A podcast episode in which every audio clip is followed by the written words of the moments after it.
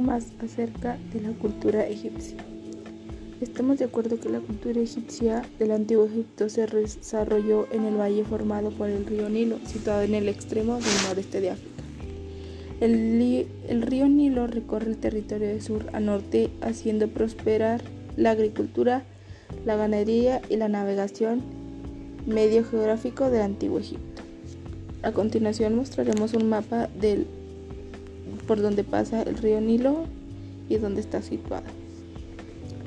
Egipto está situado al noreste del continente africano, limitaba en la antigüedad por el norte con el mar Mediterráneo, por el sur con la religión de Nubia, por el este con el mar Rojo y el Istmo Suez y por el oeste con el desierto de Libia. El territorio habitable de Egipto tiene la forma de una estrecha faja atravesada de sur a norte por el río Nilo. Geográficamente tiene dos regiones, el Alto y Bajo Egipto. La primera región se encuentra en el sur, comprende desde Asuán hasta el Cairo. Esta zona es montañosa, en donde el río Nilo exhibe seis, seis, cataratas. La segunda región se encuentra en el norte y se extiende desde el Cairo hasta el mar Mediterráneo. Forma un valle muy fértil regado por el Nilo, que desemboca en el mar Mediterráneo. Evolución histórica. Periodos de la historia de Egipto. Los periodos del antiguo Egipto se pueden dividir de dos formas por su ubicación, por las nuevas cronológicas, periodo legendario, periodo protodinástico o pretinita de Egipto, periodo tinita, periodo arcaico o tinita de Egipto, periodo menfítico, imperio antiguo o menfita de Egipto, periodo tembano, primer periodo intermedio de Egipto, periodo del apogeo, imperio medio de Egipto, periodo de la Decadencia. Segundo periodo intermedio de Egipto. Imperio Reino Nuevo. Tercer periodo intermedio de Egipto bajo Ejo, época. Periodos por su ubicación de la cultura egipcia. Periodo legendario. En este primer periodo de la cultura egipcia gobernaron los reyes servidores de Horus. Los hombres vivían agrupados en clanes, luego en agrupaciones más grandes, llamados nomos. Algunos hechos notables fueron el establecimiento del calendario, la aparición de la escritura jeroglífica y la división del territorio en dos regiones bien definitivas, Alto y Bajo Egipto.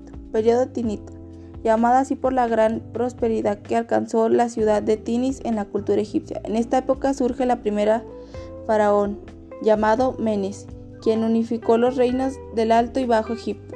Se construyeron los primeros canales de regadio y se establecieron que las mujeres podían ascender al trono real. Periodo menfítico. Su nombre se debe al brillo que alcanzó la ciudad de Memphis en la cultura egipcia.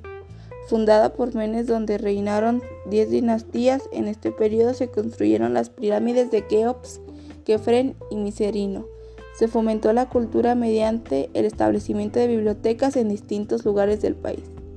Periodo tebano. Tuvo por capital la ciudad de Tebas. Aquí se construyó el gran edificio del laberinto, que tenía 12 patios, 1500 salas y el lago artificial de Meris para el regado. Periodo de apogeo de la cultura egipcia. Durante este periodo, Egipto alcanzó su máxima expansión gracias a las grandes conquistas emprendidas por los faraones Tutmosis el Grande y Ramsés. En el tiempo de Amenofis se establecieron el monoteísmo en torno al dios Atón.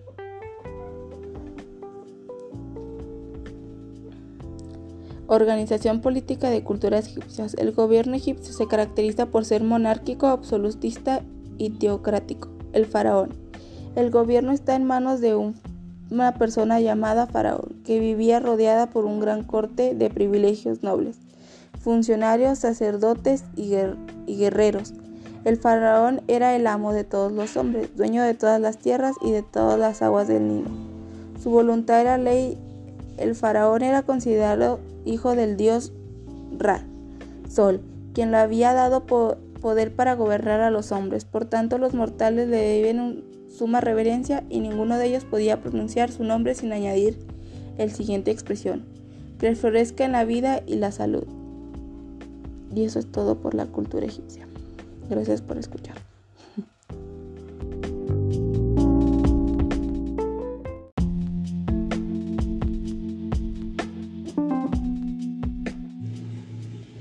Ahora más acerca de la cultura egipcia.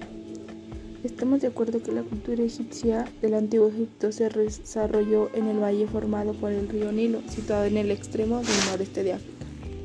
El, el, río Nilo recorre el territorio de sur a norte, haciendo prosperar la agricultura, la ganadería y la navegación, medio geográfico del antiguo Egipto. A continuación mostraremos un mapa del, por donde pasa el río Nilo y dónde está situado. Egipto está situado al noreste del continente africano, limitaba en la antigüedad por el norte con el mar Mediterráneo, por el sur con la religión de Nubia, por el este con el mar Rojo y el Istmo Suez y por el oeste con el desierto de Libia. El territorio habitable de Egipto tiene la forma de una estrecha faja atravesada de sur a norte por el río Nilo. Geográficamente tiene dos regiones, el Alto y Bajo Egipto. La primera región se encuentra en el sur, comprende desde Asuán hasta el Cairo. Esta zona es montañosa, en donde el río Nilo exhibe seis, seis cataratas. La segunda región se encuentra en el norte y se extiende desde el Cairo hasta el mar Mediterráneo.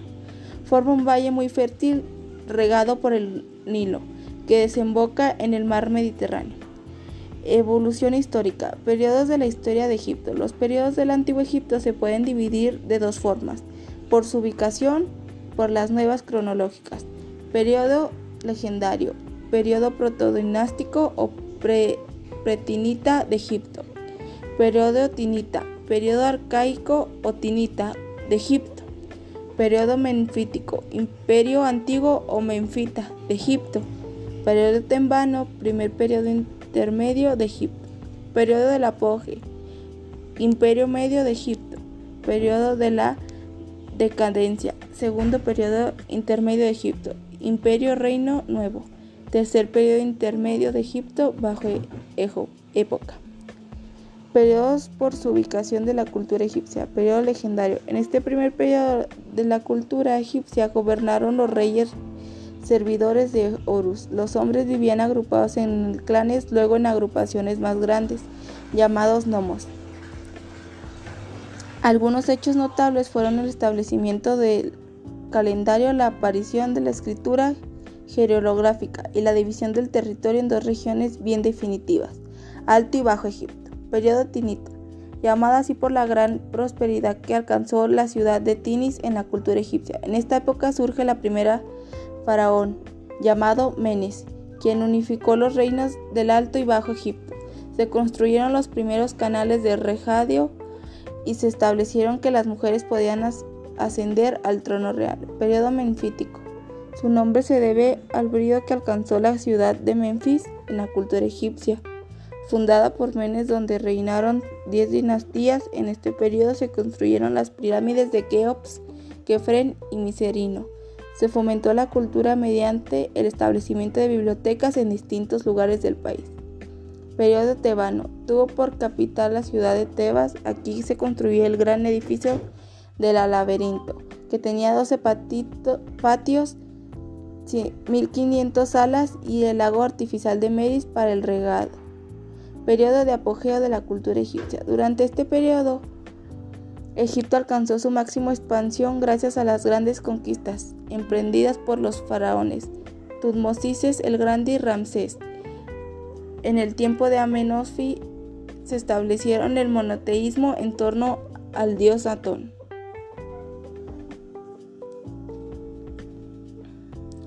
Organización política de culturas egipcias. El gobierno egipcio se caracteriza por ser monárquico, absolutista y teocrático. El faraón.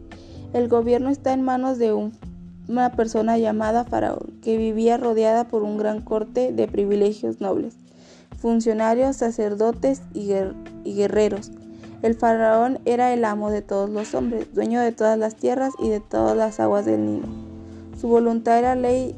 El faraón era considerado hijo del dios Ra, Sol, quien le había dado poder para gobernar a los hombres. Por tanto, los mortales le deben suma reverencia y ninguno de ellos podía pronunciar su nombre sin añadir el siguiente expresión: que florezca en la vida y la salud. Y eso es todo por la cultura egipcia. Gracias por escuchar.